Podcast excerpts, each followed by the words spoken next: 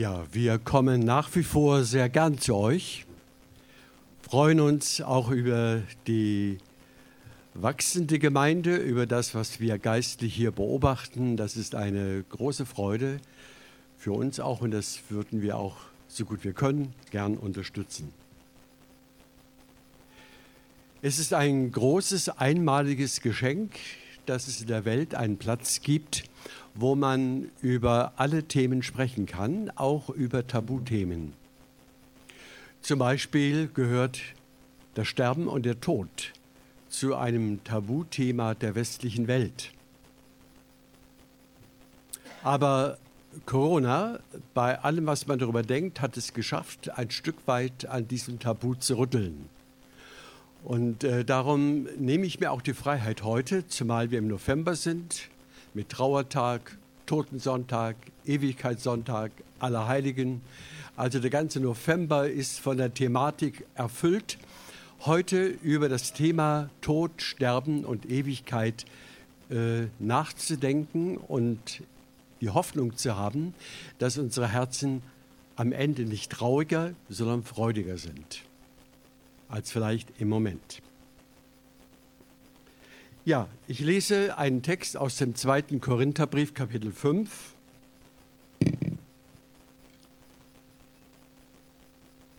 Von Vers 1 bis 10.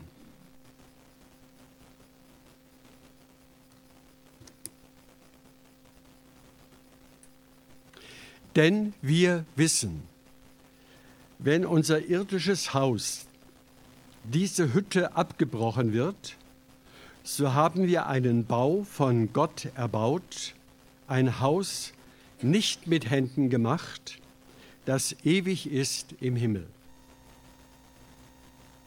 Denn darum seufzen wir auch und sehnen uns danach, dass wir mit unserer Behausung, unserer Körperlichkeit, die vom Himmel ist, überkleidet werden weil wir dann bekleidet und nicht nackt befunden werden. Denn solange wir in dieser Hütte sind, seufzen wir und sind beschwert, weil wir lieber nicht entkleidet sterben wollen, sondern überkleidet, verwandelt werden wollen, damit das Sterbliche verschlungen werde von dem Leben. Die uns aber dazu bereitet hat, das ist Gott, der uns als Unterpfand den Geist gegeben hat. So sind wir denn alle Zeit getrost und wissen, solange wir im Leib wohnen, weilen wir fern von dem Herrn. Denn wir wandeln im Glauben und nicht im Schauen.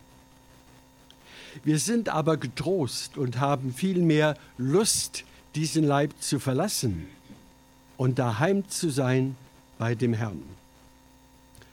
Darum setzen wir auch unsere Ehre darein, ob wir daheim sind oder in der Fremde, dass wir ihm wohlgefallen. Denn wir müssen alle offenbar werden vor dem Richterstuhl Christi, damit jeder seinen Lohn empfange für das, was er getan hat bei Lebzeiten, es sei gut oder böse. Ihr Lieben, diese Aussagen, die alle etwas altertümlich klingen, eben die alte lutherische Übersetzung, hinterlässt auch den Eindruck, ja, woher können wir eigentlich über den Tod und was danach kommt überhaupt etwas wissen? Das ist doch auch alles nur eine Vermutung, eine uralte, antike Sprache, so wie man vor Zeiten gedacht hat über diese Dinge. Wer sagt uns denn, dass das stimmt? Und sind wir nicht wissenschaftlich weit über die Antike hinausgewachsen, auch über die biblische Antike? So denken übrigens viele junge Christen heute. Ich denke, die Frage sollten wir nicht ironisieren. Sie ist entscheidend, wichtig.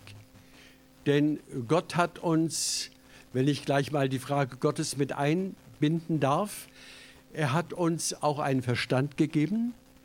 Er hat uns zur Nachdenklichkeit berufen und nicht einfach nach der These geschaffen, Vogel friss oder stirb.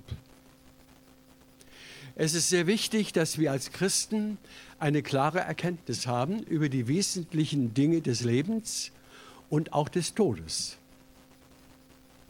Interessant ist, dass der Text sogar so beginnt, wir wissen. Ein, eine enorme Aussage, wir wissen. Ich frage gleich wieder zurück, woher weißt du das, Paulus? Woher weißt du das, was nach dem Tod kommt? Und wie man jetzt schon damit konstruktiv und äh, mit, einer, mit einem inneren Trost, mit einer Hoffnung umgehen kann. Woher weißt du das? Ja, man spricht heute von den sogenannten Prämissen. Eine Prämisse ist eine Vorentscheidung, ist eine Vorkenntnis, ohne die ich eigentlich nichts Genaues wissen kann. Also der Apostel Paulus muss hier eine Vorentscheidung getroffen haben, eine innere Erkenntnis gewonnen haben, die absolut ist. Denn ohne diese absolute innere Wahrnehmung könnte er zu solchen detaillierten Aussagen über Sterben und Tod gar nicht kommen. Vielleicht sind wir jetzt gespannt, was für eine Vorkenntnis er hat. Einen Vers vorher, einen Vers vorher die wir nicht sehen auf das Sichtbare, sondern auf das Unsichtbare. Denn das Sichtbare, denn das, was sichtbar ist, ist zeitlich. Und das, was unsichtbar ist, das ist ewig. Das ist für ihn eine offenbarte Grundkenntnis, die der Paulus in der Begegnung mit Jesus Christus auf dem Weg nach Damaskus erlebt hat. Er hat einen Blick in die ewige Welt getan, denn der Auferstandene selber ist ihm dort am Horizont des Himmels ähnlich wie dir, nur noch dramatischer, nämlich personal direkt begegnet. Und er fiel auf den Boden und er war blind. Er hat also einen Blick getan in das Gesicht des Auferstandenen, das ihn in der Tiefe seiner Seele erschüttert hat. Und darum weiß er. Ihr Lieben, er weiß mehr als alle Philosophen der Welt. Die Philosophen der Welt haben sich immer um Existenzfragen bemüht, angefangen von Aristoteles, Plato, bis in die Neuzeit hinein, bis Sartre, der am Ende sagen konnte und musste, es gibt gar nichts, Nihilismus, es gibt nichts zu erwarten, es gibt überhaupt keine Zukunft, wir sind alle sozusagen verloren. Das war der französische Philosoph im vorigen Jahrhundert, der bekannte Sartre. Und Paulus kommt jetzt zu der Erkenntnis im Blick auf Sterben und Tod, wir wissen. Wenige Verse vorher betont er noch einmal, denn wir wissen, wir wissen, dass der, der den Herrn Jesus auferweckt hat, wird auch uns auferwecken mit Jesus und wird uns vor sich stellen samt euch. Was für sichere, von Gewissheit erfüllte Aussagen weil er nicht im zeitlichen Horizont sich versteckt, verkriecht und sagt, das war's, sondern weil der Horizont in die Ewigkeit durch den Auferstandenen geöffnet wurde und er einen Blick hat, den der normale, irdisch gesinnte Mensch niemals haben kann. Und nun sind wir gespannt. Was weiß er über unseren Tod? Und über den Sterbevorgang und über das Leben in dieser Wegstrecke, bis wir zum Ziel gekommen sind. Denn wir wissen, sagt er, wenn, das kleine Wörtchen wenn ist auch entscheidend, wenn eine bestimmte Situation eintritt, da beginnt das irdische Tabu. Ja, nicht drüber sprechen, über den Tod und über Krankheit und über Corona, was da passieren könnte im Krankenhaus. Furchtbar, wenn ich sterbe, vor allem wenn ich jung bin. Das ist dramatisch. Ich will gar nicht drüber nachdenken. Und so tabuisieren wir die wichtigste Frage des Lebens. Wenn der Fall eintritt, sagt hier Paulus, wenn unser irdisches Haus, gemeint ist der Körper, in dem wir jetzt ganz konkret hier sitzen, wenn unser irdisches Haus, das ist zunächst mal einfach eine Definition, also Leib, Seele und Geist, das biblische Menschenbild, Geist und Seele sind sozusagen die Besitzer des Hauses, nämlich unseres Leibes. Wie definiert er denn nun dieses Haus? Interessant ist schon die Beschreibung, dass der Körper nicht nur etwas Vergängliches ist, sondern eine Heimat darstellt. Also jeder braucht eine leibliche, eine körperliche, eine irdische Heimat. Und das ist unser Haus, der Leib. Aber er definiert dieses Haus erschreckend deutlich, wenn er sagt, wenn dieses Haus, nämlich dieses Zelt, abgebrochen wird. Das Haus, unter dem wir ja eine stabile Vorstellung haben, nennt er im zweiten Anlauf einfach Zelt. Ja, wer schon mal Urlaub gemacht hat mit einem Zelt, der weiß, wie äh, labil das ganze Ding ist. Man hat zwar dann seine Seile und kann das verankern, aber mal ein kräftiger Sturm und schon ist das Zelt irgendwo an dem Platz kaum noch zu finden. Also er spricht von Zelt. Eine ganz beliebte Aussage übrigens auch in der ganzen antiken Welt. Die Menschen haben ohnehin eine Ahnung, damals und heute auch, dass unser Haus, in dem wir wohnen, ein recht labiler Ort ist.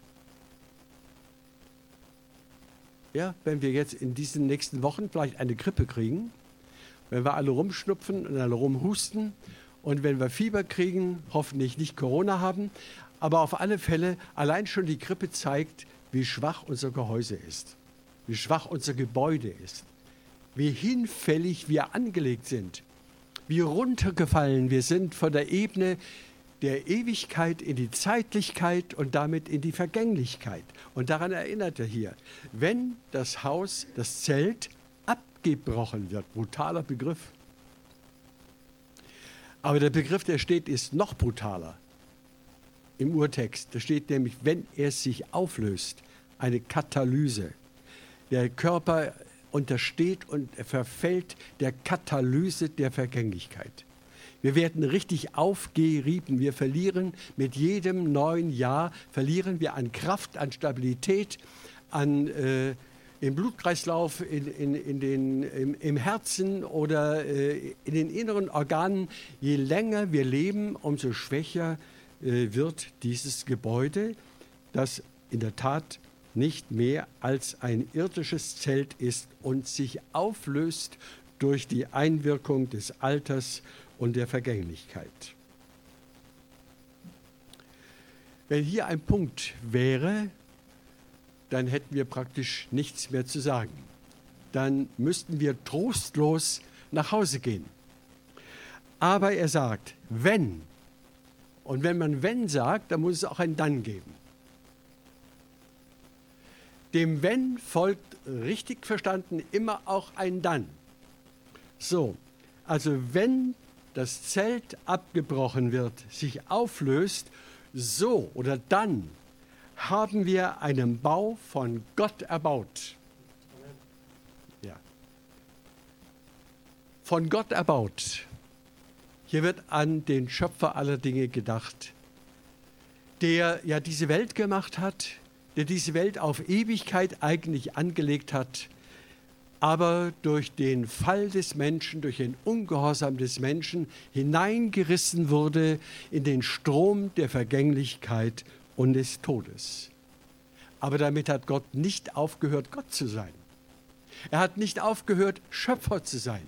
Nicht aufgehört, alles zu erdenken, um diese Menschheit zu retten, die er geschaffen hat und gern sehen möchte, dass sie in Ewigkeit bei ihm ist. Also wenn dieses Zelt abgebrochen wird, so haben wir einen Bau von Gott erbaut.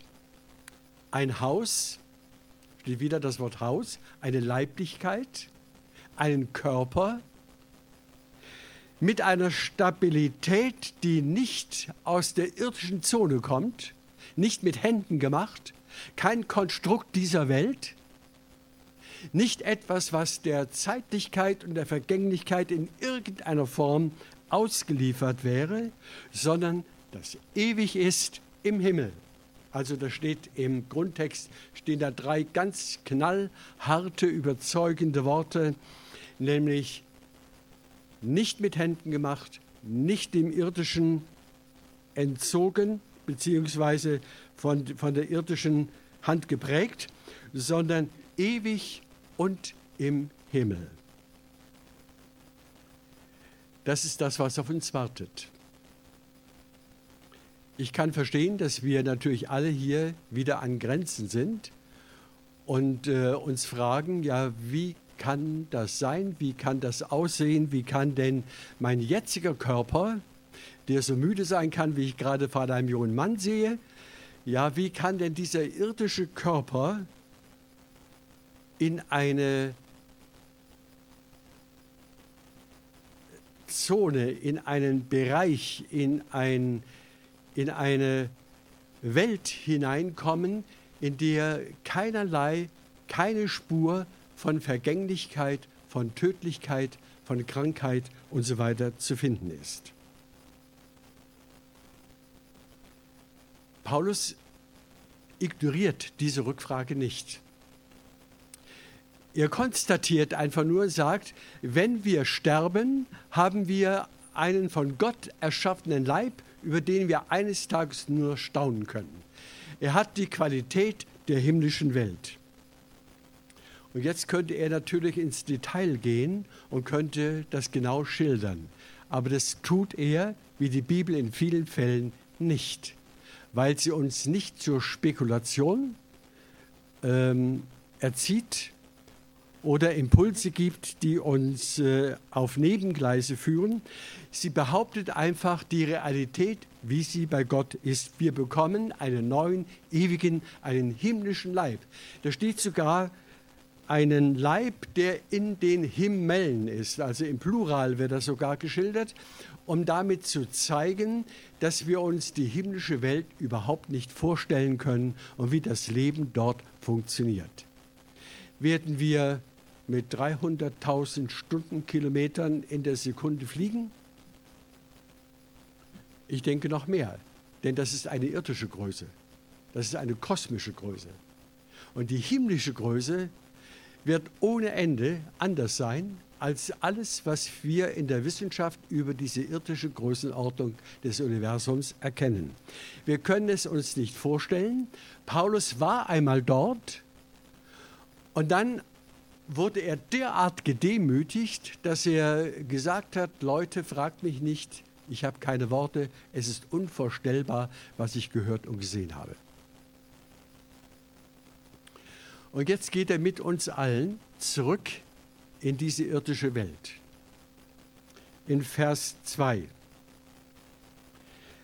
Denn darum seufzen wir auch und sehnen uns danach dass wir mit unserer Behausung, die vom Himmel ist, überkleidet werden. Er beschreibt zunächst einfach etwas ganz Urwüchsiges, das uns allen Menschen äh, sozusagen äh, beigelegt ist, die wir nicht mehr im Paradies sind. Wir seufzen.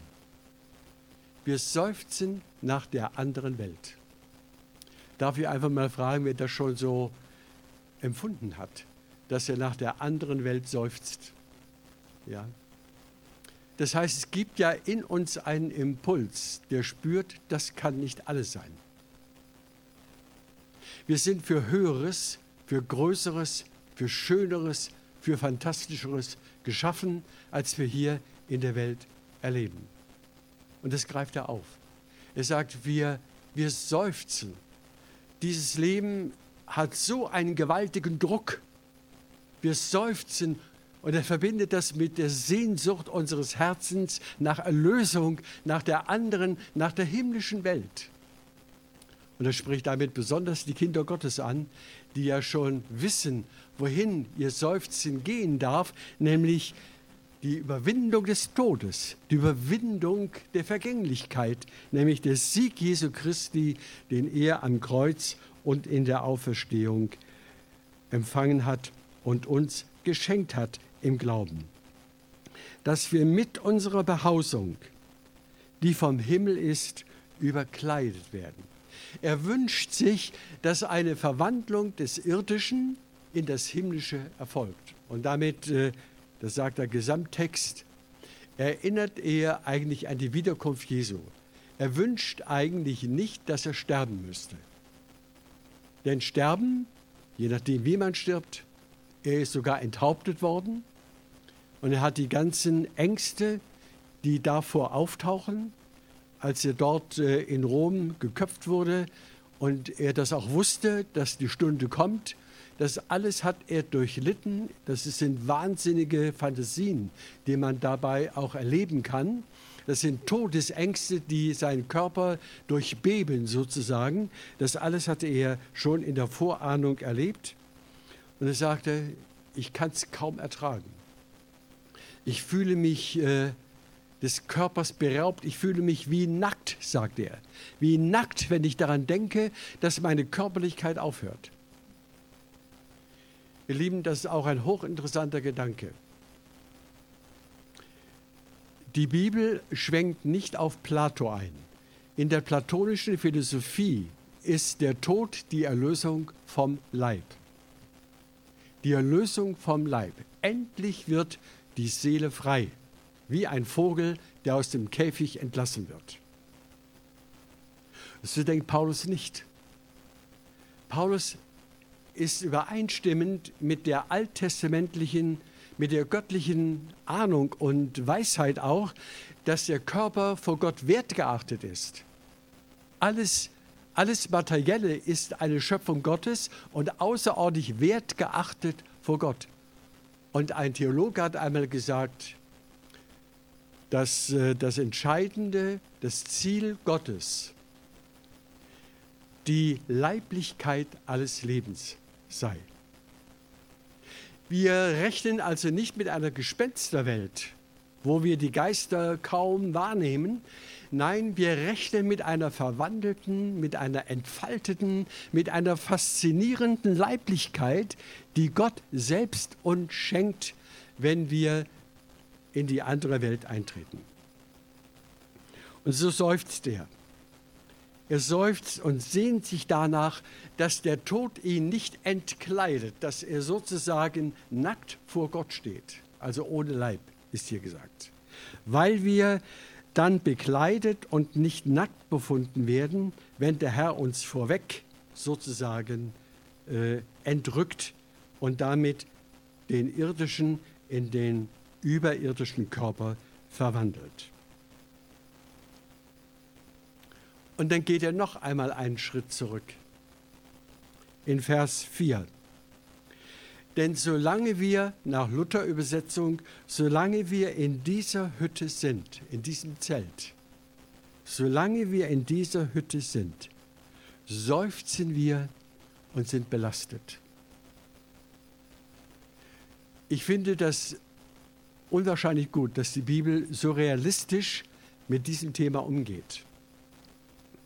Sie zeigt uns, bis wir das Ziel erreicht haben, erleben wir noch körperliche Belastungen, auch als Christen.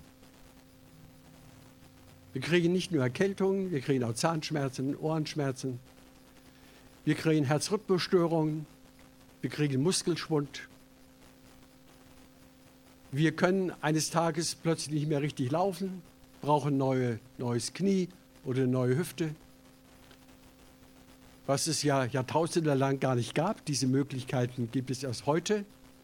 Also wir merken, wie Paulus an der Katalyse, an der Auflösung des Leibes hängt und wie er dann richtig leidet. Er hat ja auch wahnsinnige Schmerzen erlitten durch Peitschenhiebe, durch Steinigungen und durch äh, Katastrophen auf dem Meer. Und die Schlange hatte ihn gebissen in Malta und so weiter. Er hat unglaublich äh, Körperlichkeit im negativen Sinne erlebt. Die ganze Hinfälligkeit seiner Existenz. Und so sagte er, solange wir in diesem Zelt sind, müssen wir damit rechnen. Ihr lieben Geschwister, das sage ich auch sehr betont, weil es ja christliche Strömungen gibt, die das leugnen. Ja, glaube nur richtig und alles ist gut. Hier sehen wir, lesen wir, hören wir, nein, solange wir leben in diesem Zelt, haben wir zu kämpfen mit unserer Leiblichkeit. Das ist normal, auch biblisch normal. Selbst wenn wir Wunder zwischendrin der Heilung erleben, heißt das nicht, dass wir schon im Himmel sind. Das Wunder unterbricht nur die Vergänglichkeit für einen Augenblick. Am nächsten Tag können wir schon wieder erkältet sein. Also, solange wir in diesem Zelt sind, seufzen wir und sind beschwert. Und Prediger Salomo sagt, freu dich deiner Jugend, solange es dir gut geht. Es kommen die Tage, die dir nicht mehr gefallen.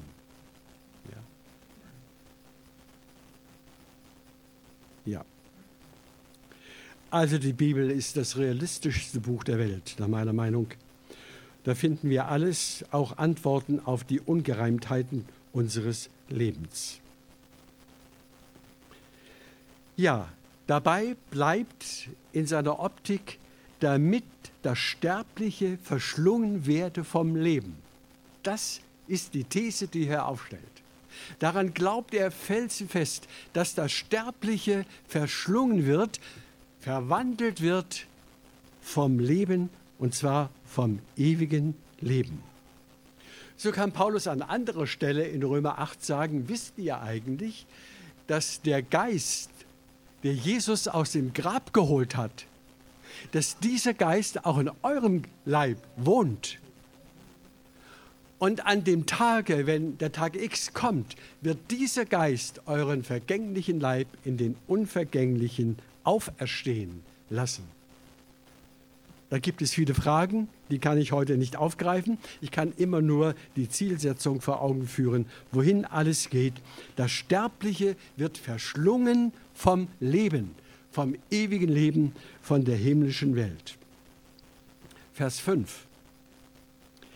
Der uns aber dazu bereitet hat, dass es Gott, der uns die Anzahlung des Heiligen Geistes gegeben hat. Jesus sagt es auf, der, auf andere Weise. Er sagt, wer an mich glaubt, der hat schon das Leben. Wer an mich glaubt, der stirbt gar nicht mehr. Das sagt er auf einem Friedhof. Dort, wo der Lazarus im Grab liegt. Dort sagt er der Maria und der Martha, warum weint ihr? Wisst ihr nicht, wenn ihr an mich glaubt, wenn ihr mir nachfolgt, wenn ihr euer Leben mir in die Hände gebt, dann kann kommen, was will. Der Tod ist gar nicht mehr die Macht über euch das Leben, ich selber, der Auferstandene, ich bin der, der euer Leben in der Hand hat und es zum Ziel führt.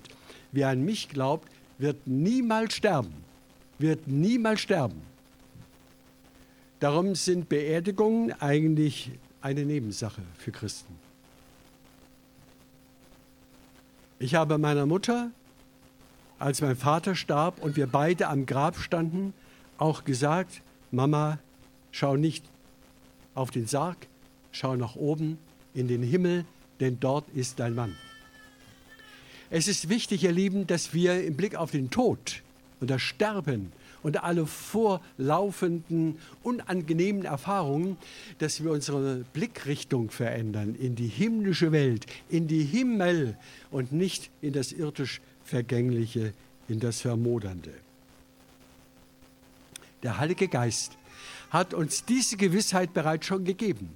In dieser Gewissheit dürfen wir leben, denn äh, der uns aber dazu bereitet hat, das ist Gott, der uns das Unterpfand, das heißt eigentlich die Anzahlung, den Anfang, den Heiligen Geist gegeben hat. Welche Folgen hat das? Welche Folgen, wenn der Geist Gottes so bereits in uns ist, nämlich die Qualität des Himmels ein Stück weit schon in unserem Herzen verwurzelt ist? Was bedeutet das für unser Denken an den Tod? Und für unsere Verläufe in dieser Welt, wenn es uns nicht gut geht, was bedeutet das? Vers 6.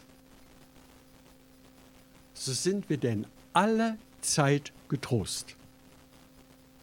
Das ist die generelle Antwort für unsere Lebenszeit. So sind wir denn alle Zeit getrost. Ihr Lieben, dieses Wunder, wenn wir das empfinden und wenn wir das erleben, dieses Wunder ist nach meiner Meinung größer, als wenn ich punktuell von einer Krankheit geheilt werde. Denn hier geht es ums Ganze. Ich bin getrost über meinem ganzen Leben, über die gesamte Lebensführung, nicht nur über ein Detail, das gerade mal in meinem Leib nicht funktioniert. Also, so sind wir denn alle Zeit getrost. Und wiederum, und wir wissen, und wir wissen, solange wir im Leib wohnen, weilen wir noch fern vom Herrn. Das ist eine ganz wichtige Erkenntnis. Du hast es, glaube ich, heute Morgen auch schon angedeutet. Äh, unsere Leiblichkeit ist noch wie eine Wand zwischen uns und dem Himmel. Unsere Leiblichkeit sagt immer noch, wir sind noch nicht zu Hause. Wir sind noch in dieser vergänglichen Welt. Und das betont er hier. Wir sind zwar alle Zeit getrost, wir wissen aber auch, wir sind noch nicht beim Herrn. Wir sind noch nicht am Ziel, noch nicht in der endgültigen Beheimatung unseres Lebens angekommen. Und dann kommt die sagenhafte Aussage, die wir heute Morgen uns dreimal unterstreichen wollen. Wir wandeln im Glauben und nicht im Schauen. Das heißt aber nicht, ihr Lieben, dass das Glauben weniger wäre als das Schauen. So deuten wir das manchmal. Naja, wir, wir sind erst nur noch, wir sind gerade mal gläubig, was dann kommt, das wissen wir überhaupt nicht. Doch, wir wissen, was kommt. Wir wissen, was kommt. Der Himmel kommt. Wenn du stirbst, ist der Himmel, die Tür ist offen. Jesus ist die Tür zum Himmel. Und darum sollten wir bei Beerdigung die frohe Botschaft verkündigen und uns nicht beklagen über das zu Ende gegangene Leben. Wir sollten uns freuen über das vollendete Leben, das jetzt in Gottes Freiheit angekommen ist. Dennoch hat es eine gewisse Relativität, dieses Leben mit Gott auf dieser Erde. Wir wandeln im Glauben. Wir haben alles schon im Herzen, aber die Realität, die endgültige Realität hat sich noch nicht durchgesetzt. Paulus sagt einmal, wie können wir auf das hoffen, was wir schon hätten? Wir haben es noch nicht. Wir sind noch nicht vollendet. Und darum sind wir in der Spannung zwischen Glauben und Schauen. Und dann kommt er in Vers 8 zu einer nochmaligen Aussage über unser Wissen. Er sagt dort, äh, wir wissen, Entschuldigung, ich muss nochmal, ich habe hier etwas Farbe überstrichen. Ja, er kommt nochmal auf die Aussage, wir sind getrost. Wir sind getrost bei, bei allem Unfertigen, was wir noch erleben. Wir sind getrost und haben viel mehr Lust abzuscheiden. Das muss man sich mal vorstellen. Wir haben Lust abzuscheiden. Die Begrifflichkeit hier im zweiten Korintherbrief ist eigenartig. Er spricht von einem Umzug. Er sagt, wir haben Lust auszuziehen aus unserem Gebäude. Und ich möchte euch heute Morgen Lust darauf machen. Ja. Ihr Lieben, warum beklagen wir, dass wir nicht 120 werden? Wir wollen unbedingt 120 werden und die Wissenschaft tut alles, doch, die Wissenschaft tut alles. Die friert sogar Leichname ein, damit wir in 500 Jahren dann das Mittel haben, das ewige Leben den betreffenden Personen zu vermitteln. Also es gibt, äh, ich weiß ihr nicht, ne? wir alle freuen uns, wenn wir zu Hause sind. Aber es gibt doch eine Intention in uns allen, so lange zu leben, wie wir wollen. Das kenne ich ja auch. Ja? Es ist schön, auch alt zu sein. Allem, wenn man gesund ist. Es ist schön. Und ich kann nicht auch jedem wünschen. Und trotzdem muss ich persönlich damit rechnen, oder so gesagt. Ich kann mich noch erinnern, als wir beide jung waren, da haben wir gesagt, ja, in 20 Jahren machen wir das. Ja. Oder ja, wenn wir in Rente kommen, holen wir alles nach was wir jetzt nicht machen konnten. Ja, so haben wir gedacht, wir hatten einen sozusagen einen zeitlichen, quantitativen Horizont. Und in meinem Alter ist er weg. Der ist buchstäblich verschwunden. Wir können noch nicht mal sagen morgen. Das kann sein, vom Alter her kann man, wenn man über 80 ist, ist es Abrufalter. Da kann man plötzlich einen Herzschlag kriegen oder einen Gehirnschlag oder irgendwie einfach umkippen, wie jetzt auch der Politiker, der angenehme Politiker Oppermann, ja, vor kurzem, einfach kurz vor einer, einem Fernsehinterview, er will, macht sich bereit und kippt um und ist tot. 66. Das heißt, wir haben unser Leben, unsere Zeit überhaupt nicht in der Hand. Und darum ist es so wesentlich und wichtig, dass wir getrost sind, im tiefsten Herzen getrost sind, was immer auch kommt. Ob ich lebe oder ob ich sterbe, ich bin im Herrn. Und darum macht Paulus Lust. Er sagt, denk doch mal drüber nach.